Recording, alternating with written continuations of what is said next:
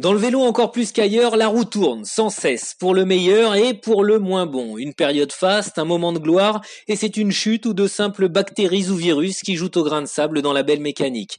La machine s'enraye ou se met sur pause, et tout est à refaire. Le cyclisme a aussi cela de beau que même quand tout est dur ou que la guigne semble avoir choisi son camp, existe toujours une éclaircie, un coin de ciel bleu là-bas, en haut d'un col ou à la sortie d'un virage, pour peu que l'on ne cède pas au découragement. La campagne des classiques s'achève, elle ne fut pas tendre avec les glaces, préparation de certains leaders perturbés par les séjours répétés à l'infirmerie, chute, parfois sérieuse en course ou à l'entraînement, pépin mécanique au plus mauvais moment, le moindre contretemps se paye aujourd'hui cash dans le cyclisme de très haut niveau. Alors courber les chines, mais ne pas baisser les bras, garder un œil sur ce qui arrive, les belles semaines à venir et un mois de juillet où la moindre étincelle peut allumer un formidable feu de joie. Fini les courses d'un jour ou presque, les courses à étapes arrivent et on connaît des manning glace prêts à croquer dedans. De retour de convalescence ou enfin épargnés par le sort. Cyril Barth et Sébastien Schoenberger n'ont pas couru depuis le mois de février et on a hâte de les revoir.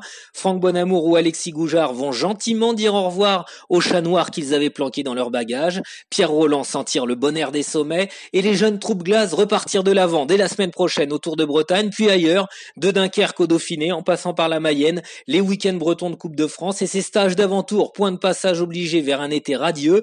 On y croit et on en salive d'avance parce que la route tourne toujours et que le travail paye. Les glaces nous l'ont prouvé. Courage et abnégation, bonne humeur et conscience que ce qui est réalisé, avalé, hiver, printemps, été, porte toujours ses fruits, souvent sucrés, parfois même délicieux.